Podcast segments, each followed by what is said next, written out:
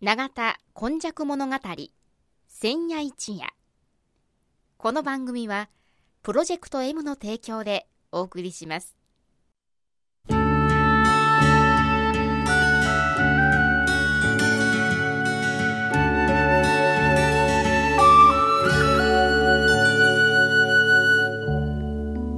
皆様こんにちは。今日もこの番組の時間がやってまいりました、司会進行はいつものように FMYY のキムチアキ。そして95夜。この5つごとには緩和9代というのでちょっと違った視点のお話をいただきます。担当はこの方です。須磨で生まれ、須磨で育ち、八十数年、井上勇です。はい。よろしくお願いしおます。願いいたします。さて今日はどんなお話今日はですね、ちょっと私にとりましては、背伸びをするようなお話です。あらあの、災害の文学、北条記、この震災とかですね、洪水とかあのなりますと、必ずマスコミのどっかの片隅にですね、北条記、鴨の町名のあの、この一つのあの、この物語をですね、引用されている記事がちょこちょこ出ますね。そうですか。私北条記って実は名前は知ってますが読んだことないので災害と関係があったんですか、はい。あのまあ、これは後からまだ出てくるんですけれども、はい。このあの北条記これは言うまでもなく、あの日本さ三大あ随筆の一つですね、はいはいはいはい。そうすると簡単にですね、このあの古典をですねあのちょっと説明させていただきますとですね、はい。もう皆さんご存知のように枕草子、はい。これは平安時代の清少納言ですね。はい。女性が書いたもの、はい、これはもうあの、その、せっかの語りは、春あけぼののうんぬんと出てきますね。そちょっとあのほんわりした感じそうですね。その次が北条記。はい。これは鎌倉時代ええ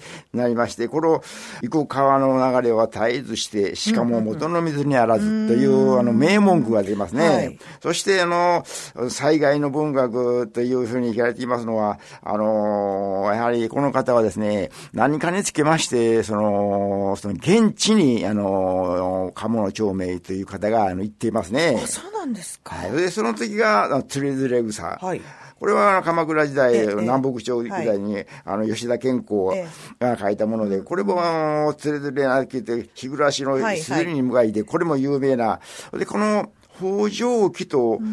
つれづれ草がですね、ちょっと、あの、共通点がありますね。あのー要するに、まああの、住処はいにつきましてはですね、えそういう点がちょっとありますね。まあ、あの自分の身の回り本当に北条っていうぐらいですかそうですねそれぐらいでもいいとか、はいつれづれ草にもそういったところがあはい。るんでしょうか、で、この北条記のですね、あの、この鴨の長明という方は、別の、その、あの、そうあの、発信集というものを出しているんですけども。あそうですかはい。貧難指図を好むこと。という、この、あの、ことを言ってるんですね。この貧難貧難と言われたらね、この場合は、あの、すべての男というふうに意味を指すそうですね。あ貧しい男と書いて全ての男はい、でこのなんですか、指図というのは、ずあの、製図、図面なんですね。これを、大抵の男性はですね、はいはいやはり、あの、そういう、その、図面を描くのは好きであると。まあなるほどと言いますのは、現在でもこれは通用するですね。だから、私は、あの、本職が大工ですのでですね、ええあの、やはり、その、大工根性となんとかはですね、必ず男性にあるという昔のことわざがちょっとありますので。まあ、あの大学でも工学部とかね建築学とかそういった方は男性の方が圧倒的に多いですよね。そうですね。そういう件で、あのーそしてこの、今日のこの北条記の、あのーこのお話なんですけども、はい。実はですね、この北条記の、あの、中に出てきます、あの、住処。はい。あの、要するに、あの、いおりがありまして、この、はい。あの、隠遁の世界、そこでですね、窒居するという物語なんですが、すね。はい。これは、あの、あの大きさがですね、はい。約1畳はい。3メーター角ですね。はい。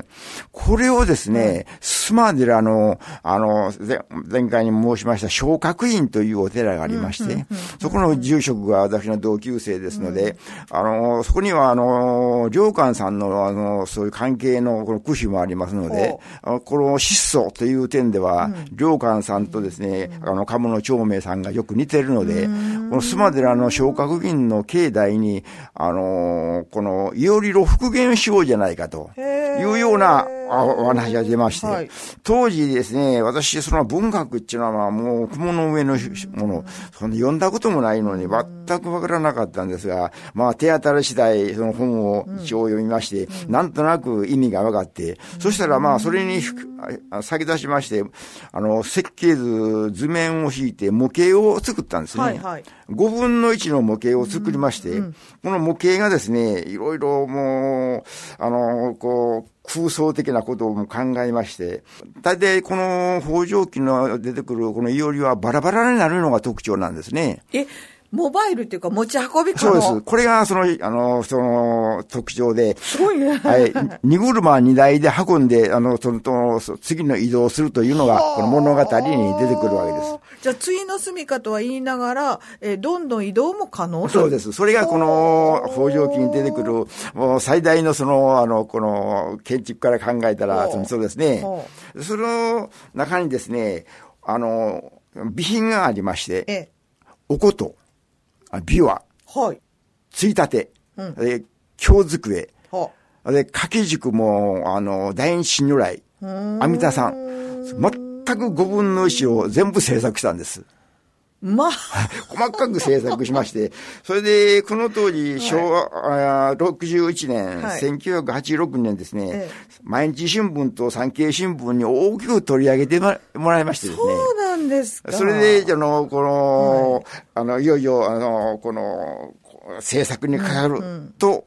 したところに、この、淡路大震災が起きましてね。まあなんかはいゆ、ゆかりがあるというか、はいあの、鴨の長明さんがその、いろいろなね、あの、災害にも関係もしつつ、現場にも行く。で、その模型が出来上がってっていう時に、阪神淡路大震そし災。てですね、計画がですね、すべてもう、お茶になりまして。あらで、もう住職もですね、もう復元は不可能だと。はいはいそうすると、この5分の1の模型がですね、はい粗大ゴミになりかけたんですね。あ、でもそれは大丈夫残っはいていたん。ですね。あの、そうです。それらの道場の方には保管されておりまして、はいはいこれも私が苦労して5年ほどかかったんですけども、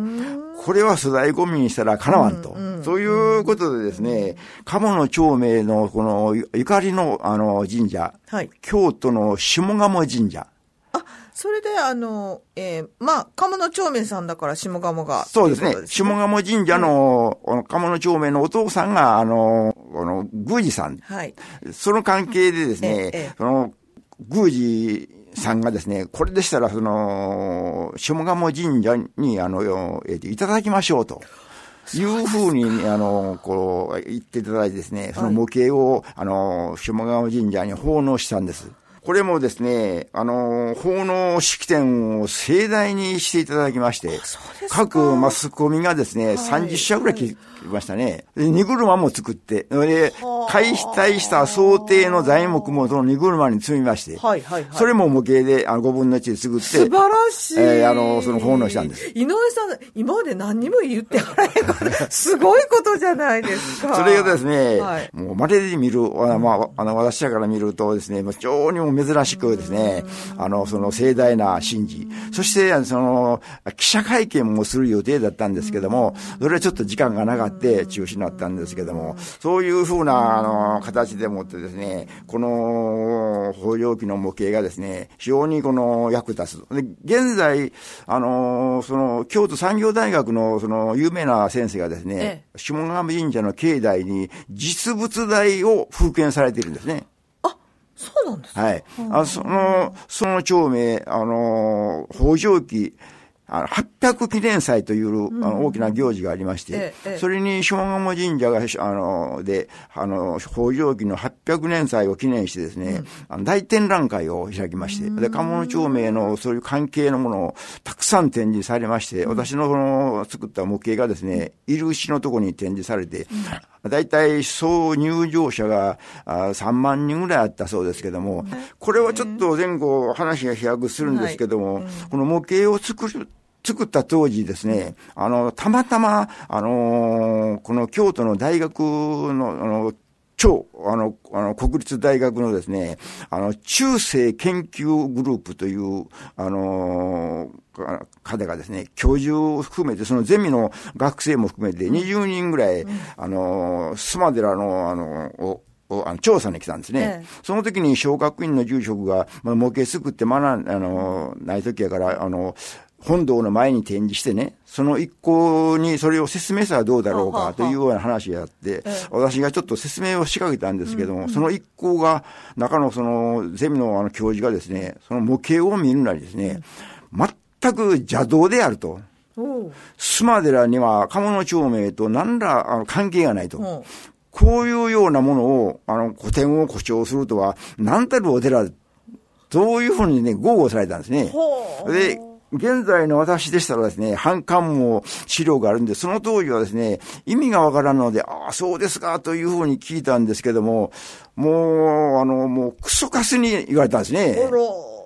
それからまたその、三浦さんがですね、次は、あの、神奈川大学のですね、あの、こ工学部の教授がですね、その模型を新聞で見たということで、あの、取材に来られまして、えこのその先生はですね、この模型を見るなり、図面もないのに、あの、かあの空想でよくここまであできたなと、すごいお褒めをいただきまして、えまあ。で、その、これは、あの、その模型を貸してほしいと言われたんですけど、あの三浦住職は、これは門外不出やって貸さなかったんです。で、学生にですね、これバラバラにしてね、あの、こあの、組み立てるという、いう、その、謎を一遍解きたいと。その教授もですね、非常にこの、熱心に、あの、私に質問をしまして、あの、解体する場合はどうしたらいいかということ。で、この、北条記に出てくる場合は、すべて、あの、あの、掛け金で止めてあると書いてあるんですね。まあ、掛け金というので、それもずっとこう調べますと、俗に言う、今で言う、カス貝ですね。はあカス貝で止めて、はいはい。それをバラバラこにすると。の字型みたいになってる分すか？からはあ、蝶子貝じゃなく、カス貝だったろう、はいそれもちょっと私が文章にまとめて、はい。その先生にちょっと報告しますとですね、ええ。素人の方が、こういうふうな、素人ちゃいますやんはい。あの、文学に関してね。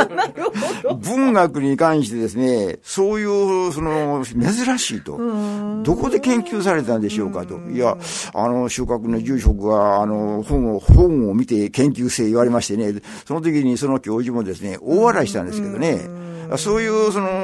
面白い話がですね、積み重ねられましてですね、あの、ほうあの、鴨の町名の、その、この法塾に出てくる、あの、いより、要するにですね、ああの、彼、若い方々にあの見ていただいてですね、もっともっと説明をやっぱし付け加えたかったんですけども、やはりそういう機会がなくなって、現在はですね、その、かあの、下鴨神社の河合社の展示室に、あの、模型がちょっと邪魔になりますので、模型は倉庫の方にしまったそうですけど、私が作ったまたポスターがありますので、そのポスターは、その、鴨の町名の城のな、あの、のとともにですね、壁にあの飾られております。だから、あの、現在も、あの、ちょこちょこ、あの、こう、連絡を取って、あの、あの話が出た時に連絡を取らせていただいてるんですけども、やはり、新官、菅野さんの、その、あの、広報の担当の方がもうもう変わりまして、これもやっぱし時代の流れでしょうかね。あの、一時は、その、そういう古典物のブームになった時は、非常に見学者も多かったそうですけども、最近はちょっとやはりされてるような感じがししますね。はい。えーしかしながらですね、あのー一つの文章から想像して自分のスキルの中、えー大工さんとしてのスキルの中でこう作り上げていくっていうのが、これが本当にあの文字からバーチャル形にしていくっていうところで非常に素晴らしいお話だったというふうに思います。えー今回、まあ、こんなにあのすごいことをされていたのに、今まで一言もおっしゃらなかった大変謙遜な方この方です す、須磨の住人、井上勇でした。ありがとうございますまた来週もお楽しみにしていてください土地が揺れ人が揺れ永田今昔物語千夜一夜この番組はプロジェクト M の提供でお送りしました。